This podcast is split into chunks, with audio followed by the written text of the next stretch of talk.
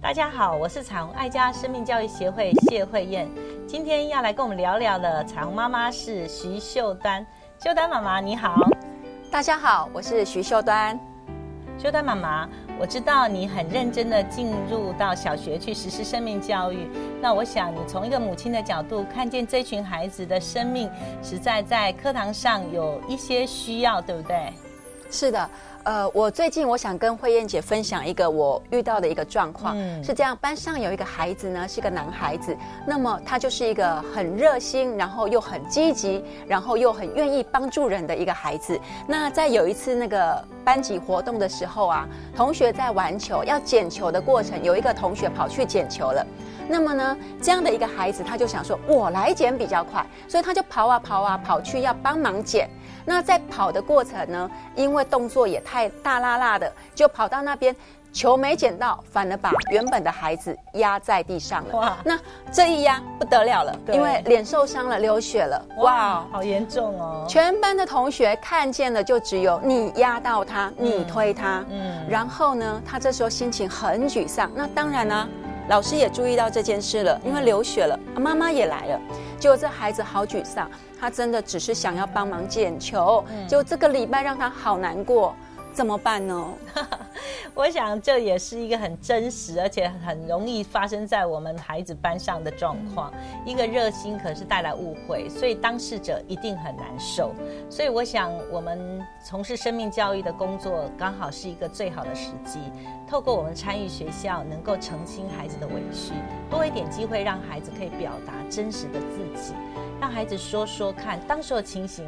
还原到现场的时候，你可以做怎么样的改进？如果让这次事件重来一次，你可以多注意什么？我觉得这个是帮助当事者这个委屈的孩子可以重新建立他的信心。一个善行，它不一定有美好的结果，就在于你操作这个善行，你所做的行为。所以，其实，在我们从小到大，我们也常常发生过类似的事情。我们都出于好意，但是在时机不对，或是我们的动作太粗鲁或太粗糙的时候，可能创造出来的结果是让我们被拒绝，不是吗？所以，如果多一点机会，鼓励孩子表达，也让孩子知道。去澄清、去和好，像已经肇事的、受伤的孩子说道歉，或是做一点适度的呃和好的这个赔偿。当然不是金钱上，比如说呃多做一些事情，能够让他这段日子比较好过一点。呃，为他提一下呃包包，或者是为他呃做一些清扫工作，表达其实我真的很想帮你，只是那时候我动作太快了，让你受伤，真是抱歉。我想为他重新建构好的人际关系，这是我们当父母或老师的，可以在班级上面营造很好的和谐的人际关系啊。嗯，是的。后来啊，我有注意到这个孩子的状况，就是这一两个礼拜对他是辛苦的。还有啊，他变得就是原本他的性格，他会去做的事，他反而就会退缩了。哇哇，他就站在原地，呃，我也不做也不看。他明明爱玩的球。他就不敢了，因为啊，上一次的这样的一个经验让他吓到了。他怕说同学都会说哦，你有暴力倾向，哦，跟你玩一定会受伤。哇，这样的议题真的让他压力太大。那那个有一个月的时间，这孩子非常的不快乐。这有点可惜哈，其实这孩子的天性里面是热情而奔放，只是因为这个挫折，让他整个生命有一个很大的压抑哈。我觉得这真是好可惜哦。我觉得我们应该创造更多的成功机会，让他重拾那个热情的我。但是性情可以拥有很澎湃，但是呢，在行为跟与人互动上面是需要被教导的。为什么我这么说？其实，在我们小时候一定也发生过类似的挫折，好像我们表达了，可是词不达意，或是没有做好呃时机的评估，就让人家觉得你干嘛那么鸡婆？哈，你干嘛？呃，我还没想到你干嘛要这样子做哈，或者你干嘛要这么说哈，所以我觉得反而鼓励所有的孩子去检视我们平时的为人处事。如果我们平时在做人做事的时候是值得被信任的，当事件发生的时候，会有很多的人告诉我们说，其实他只是不小心的啦，其实他是很热情的，他是有爱心的，就有很多人会提醒我们，帮助我们重新建立那个自信。所以鼓励孩子。能够真实的表达自己，也能够和谐的与人互动跟相处。这是为我们的友情做了很多的存款。当有一天不小心真的是脱贼了哈，遇到状况了，我们就需要别人的原谅，甚至到饶恕，那就很容易再唤醒我们的友情。我想，人哪有没犯错的？也鼓励所有班级的孩子能够一起来接纳这曾经有过的错误，重新看待别人。不然这个社会就变得很冷漠了，不是吗？就好可惜哈。在我们童年里面，我们已经不想热心帮助别人，我们就会袖手旁观。那这不是很可惜的一件事吗？慧燕姐是的。这时候呢，我还有一个小小的问题，我要想请教你。嗯。这样的事件呢发生在班上，那这么多的孩子做了一个，嗯，他们也不是故意的，他们只是看到他们眼见的。可是我怎么来引导他们去认识这样的事件的背后，这个孩子单纯的一个行动的出发点？哦，这实在是连我们大人都该学的。有时候我们必须承认，我们所看到的事实并非全貌，可是透过对话，让我们可以理解我们所没看到那个部分，其实有一点原因。我们透过对话跟分享，让孩子理解，我们可以创造仍然可以有光明、温暖的班级气氛。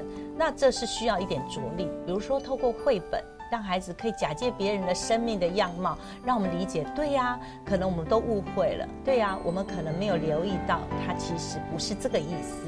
所以有时候需要透过影片或是绘本来分享，让孩子去理解。其实换个场景，我们也可能都是需要被原谅的。那另外一方面，我也要鼓励所有大人能够容许孩子犯错。其实我们能够成为一个做对事情的大人，也是从小到大有多少人接纳我们曾经很粗糙、很不成熟的表达。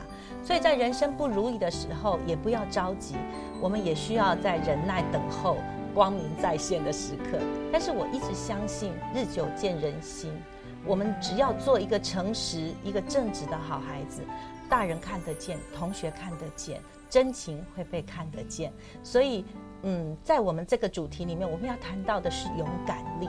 勇敢绝对不是在一个平顺的时候，勇敢就是在你不如意的时候，或是当别人误解我们的时候，我们仍然可以选择勇敢的出发，勇敢的去面对那个真实的我，而且持续的做对的选择。是的。另外啊，我谈到了勇敢这部分呢，我想再问一个问题，嗯就是。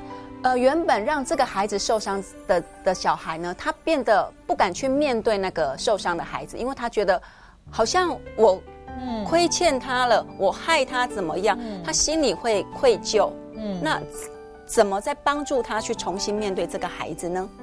哇，这一定要在一个公开而正式的场合，让他们有和好的机会。因为带着愧疚感成长的孩子，其实一辈子都会在愧疚当中，不知道我该怎么样拿捏分寸。他好像这件事情一直没有过去。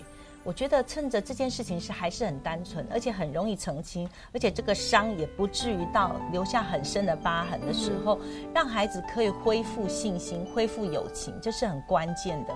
所以透过我们的陪伴。创造一个可能性，让他们两方都可以表达他们彼此的歉疚跟和好的机会，也让这个环境重新复原。好像不要让它成为一个禁忌的话题。我们最怕就是孩子曾经闯祸，或者是做了一些事情让我们很生气，我们就一直隐藏，或者是让孩子一辈子就不想去面对那个好像曾经有过的黑暗的事情。当然，秀端你刚刚的例子不到黑暗，但是孩子童年经验是非常关键。如果我们一直不让孩子有个澄清、再次出发的机会，我们就错过了这么好的一个材料。在我们成长过程中，我们实在需要被原谅，不管是。捡球的那个孩子，被撞倒的那个孩子，都需要被原谅，也需要原谅别人。因为原谅带来生命的宽阔，一定要在我们的童年里面产生那个澎湃。勇敢是每一个孩子需要的生命。我们也希望让孩子有机会在尝试勇敢跨出去的时候，有成功的经验。鼓励我们所有的父母看重孩子的生命力，让每个家庭婚姻更亲爱，儿童生命更精彩。